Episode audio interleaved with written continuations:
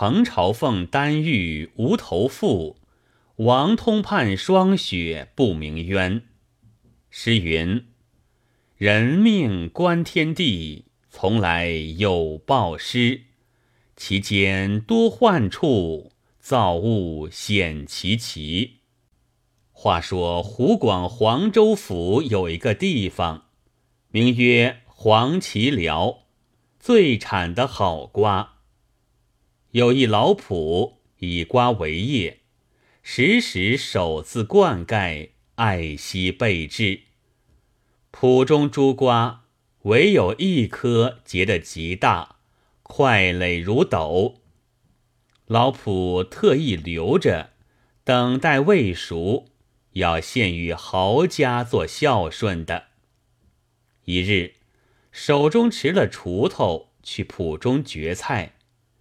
忽见一个人眼眼缩缩在那瓜地中，即赶去看时，乃是一个乞丐在那里偷瓜吃，把个篱笆都扒开了。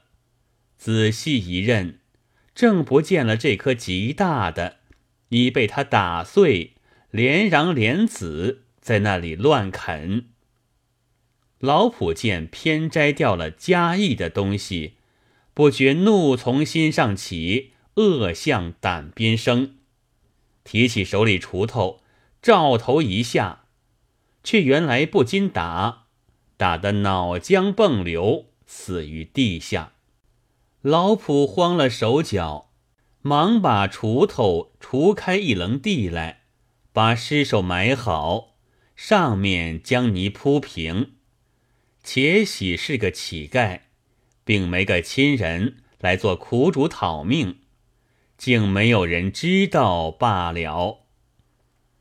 到了明年，其地上瓜愈盛，仍旧一颗独结的大，足底的三四个小的，也一般加以爱惜，不肯轻采。偶然县官衙中有个害热渴的。想得个大瓜清解，各处买来多不中意。累那买办衙役比较了几番，衙役急了，四处寻访，见说老圃瓜地专有大瓜，遂将钱与买，进圃选择，果有一瓜，比常瓜大数倍。欣然出了十个瓜的价钱买了去，送进衙中。衙中人大喜，见这个瓜大的异常，急了众人共剖。剖将开来，囊水乱流，多嚷道：“可惜好大瓜是烂的了。”仔细一看，多把舌头伸出，半晌缩不进去。你道为何？原来满桌都是鲜红血水，满鼻是血腥气的。众人大惊，禀知县令。县令道：“其间必有冤事。”遂叫那买办的来问道：“这瓜是哪里来的？”买办的道：“是一个老仆家里地上的。”县令道。他怎生法儿养的这瓜嫩大？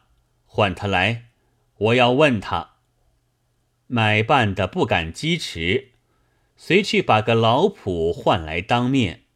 县令问道：“你家的瓜为何长得这样大？一圃中多是这样的吗？”老仆道：“其余多是长瓜，只有这颗不知为何嫩大。”县令道：“往年也这样结一颗吗？”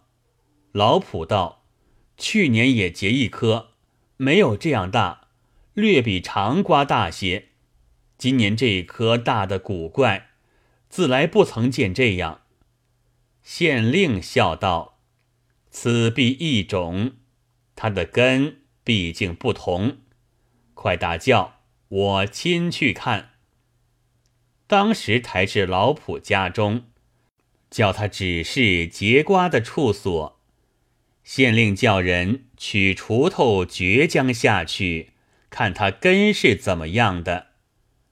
掘不多深，只见这瓜的根在泥土中，却像种在一件东西里头的。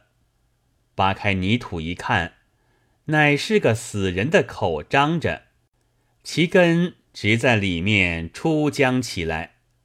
众人发声喊，把锄头乱挖开来，一个死尸全现。县令叫挖开他口中，满口尚是瓜子。县令叫把老仆锁了，问其死尸之故。老仆赖不得，只得把去年乞丐偷瓜吃，误打死了埋在地下的事从实说了。县令道：“怪到这瓜瓤内的多是血水，原来是这个人冤气所结。他一时屈死，高叶未散，滋长这一棵根苗来。天叫我衙中人可病。”拣选大瓜，得路这一场人命。乞丐虽贱，生命则同。总是偷窃，不该死罪，也要抵偿。把老仆问成殴死人命绞罪，后来死于狱中。可见人命至重。一个乞丐死了，又没人知见的。埋在地下已是一年，又如此结出异样大瓜来，弄一个明白，正是天理昭彰的所在。而今还有一个，因这一件事露出那一件事来，两件不明不白的官司一时显露，说着也奇怪，有诗为证。从来见说眉头事，此事眉头真莫猜。及至有时该发怒，一头弄出两头来。话说国朝成化年间，直隶徽州府有一个妇人姓程，他那边土俗，但是有资产的，就呼为朝奉。改宋时有朝奉大夫，就像称呼妇人为员外一般，总是尊他。这个程朝奉拥着巨万家私，真所谓保暖生淫欲，心里只喜欢的是女色。见人家妇女生得有些姿容的，就千方百计。必要弄他到手才住，随你费下几多东西，他多不吝，只是以成事为主，所以花费的也不少，上手的也不计其数。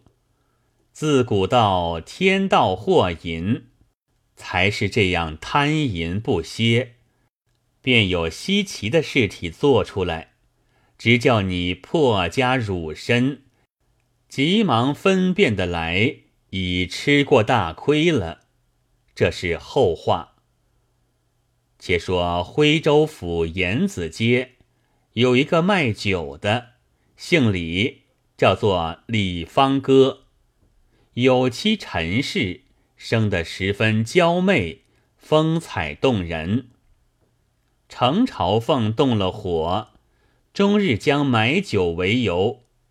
甜言软语哄动他夫妻二人，虽是缠得熟分了，那陈氏也自正正气气，一时也勾搭不上。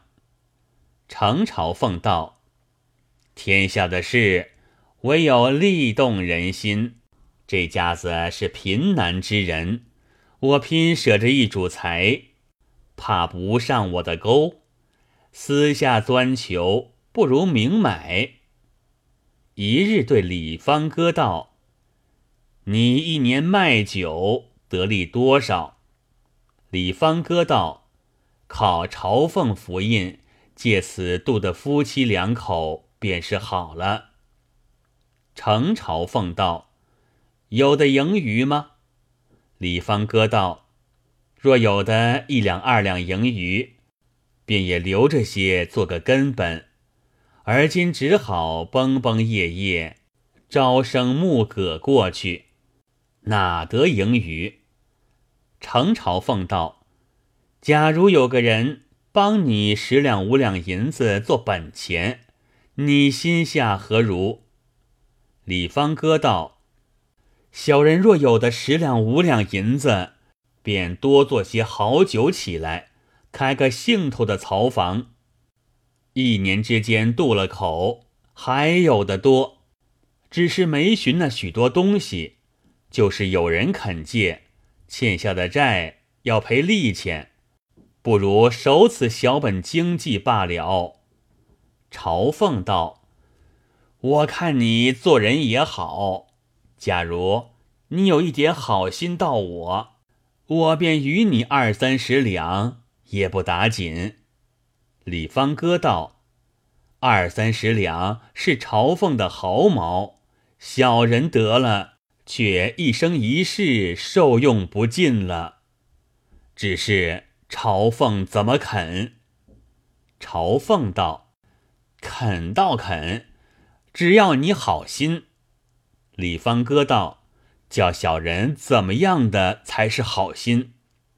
朝凤笑道：“我喜欢你家里一件物事，是不费你本钱的，我借来用用，仍旧还你。若肯时，我及时与你三十两。”李方哥道：“我家里哪里有朝奉用得着的东西？”况且用过就还，有什么不奉承了朝奉，却要朝奉许多银子？朝奉笑道：“只怕你不肯，你肯了，又怕你妻子不舍得。你且两个去商量一商量，我明日将了银子来，与你现成讲对。今日空口说白话，未好就明说出来。”笑着去了。李方哥晚上把这些话与陈氏说道：“不知是要我家什么物件。”陈氏想一想道：“你听他有嘴，若是别件动用物事，又说到借用就还的，随你遮遮宝贝，也用不得许多事钱，必是痴心想。”到我身上来讨便宜的说话了，你男子汉放些主意出来，不要被他疼到。李方哥笑笑道：“哪有此话？”隔了一日，程朝凤果然拿了一包银子来，对李方哥道：“银子已现有在此，打脸送你的了，只看你们意思如何。”朝凤当面打开包来。白灿灿的一大包，李方哥见了，好不眼热，道：“朝奉明说是要什么，小人好如命奉承。”朝奉道：“你是个小事人，定要人说个了话。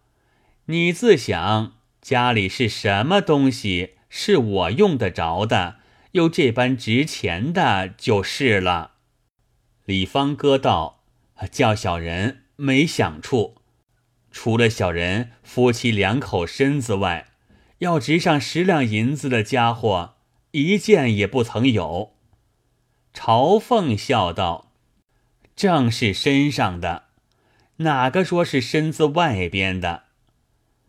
李方哥通红了脸道：“朝奉没正经，怎如此取笑？”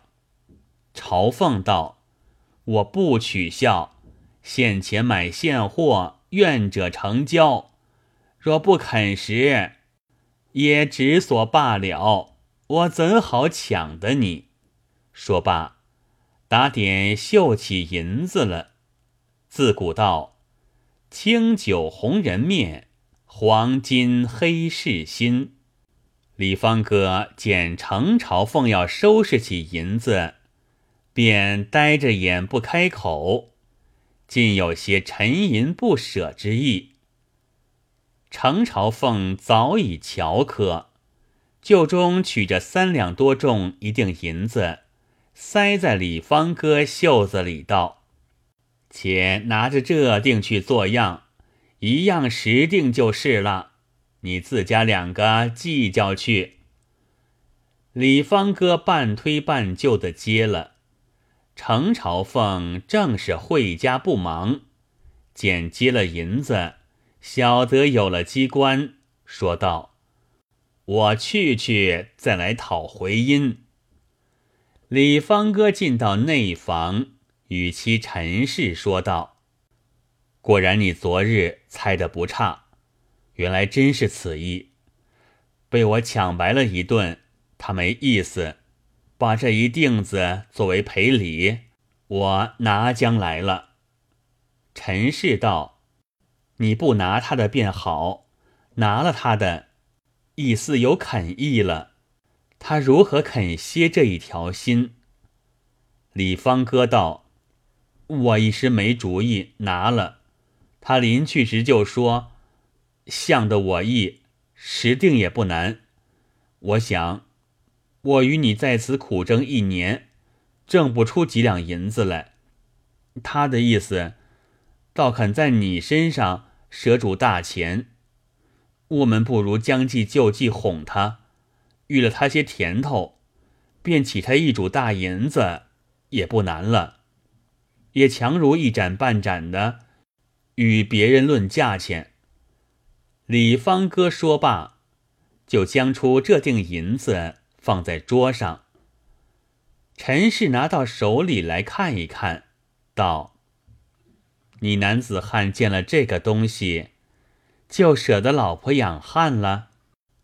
李方哥道：“嗯，不是舍得，难得财主家倒了运来想我们，我们拼忍着一时羞耻，一生受用不尽了。而今总是混账的世界，我们又不是什么伐越人家，就守着清白，也没人来替你造牌坊，落得合同了些。”陈氏道：“是倒也是，羞人哒哒的，怎好兜他？”李方哥道：“总是做他的本钱不着。我而今伴着一个东道在房里，请他晚间来吃酒，我自到外边哪里去避一避。等他来时，只说我偶然出外就来的，先做主人陪他。”饮酒中间，他自然撩拨你，你看着机会就与他成了事。等得我来时，事已过了，可不是不知不觉的，落得赚了他一主银子。陈氏道：“只是有些害羞，使不得。”李方哥道：“程朝凤也是一向熟的，嗯，有什么羞？”你只是做主人，陪他吃酒，又不要你先去兜他，只看他怎么样来，才回答他就是，也没什么羞处。陈氏见说，算来也不打紧的，当下应承了。李方哥一面办至了东道，走去邀请程朝凤，说道。呃，程朝凤不弃，晚间整酒在小房里，特请朝凤一叙，朝凤就来则个。程朝凤见说，喜之不生，道：“果然力动人心，他已商量的情愿了，今晚请我，必然就成事，巴不得天晚前来赴约。从来好事多磨。”程朝凤意气洋洋走出街来，只见一班朝凤姓汪的拉着他水口去看什么新来的婊子王大舍，一把拉了就走。程朝凤推说没工夫的去，他说有什么贵干？程朝凤心忙里一时造不出来。汪朝凤见他没得说，便道：“原没事干，怎如此推顾扫兴？不管三七二十一，同了两三个少年子弟，一推一攮的牵的去了。到了那里，汪朝凤看得中意，就称银子办起东道来，在那里入马。程朝凤心上有事，被带住了身子，好不耐烦。三杯两盏，逃了席就走，已有二更天气。此时李方哥以此寻个事由，必在朋友家里了，没人再来相邀的。程朝凤径自急急忙忙走到李家店中。见店门不关，心下意会了。进了店，就把门拴着。那店中房子苦不深邃，抬眼望见房中灯烛明亮，酒肴罗列，悄无人声。走近看时，不见一个人影，忙把桌上火移来一照，大叫一声。不好了！正是分开八片顶阳骨，倾下一桶血水来。程朝凤看时，只见满地多是鲜血，一个没头的妇人躺在血泊里，不知是什么事由，惊得牙齿捉对厮打，抽身出外，开门便走。到了家里。只是打颤，蹲站不定，心头噼噼的跳。小的是非要惹到身上，一味惶惑不提。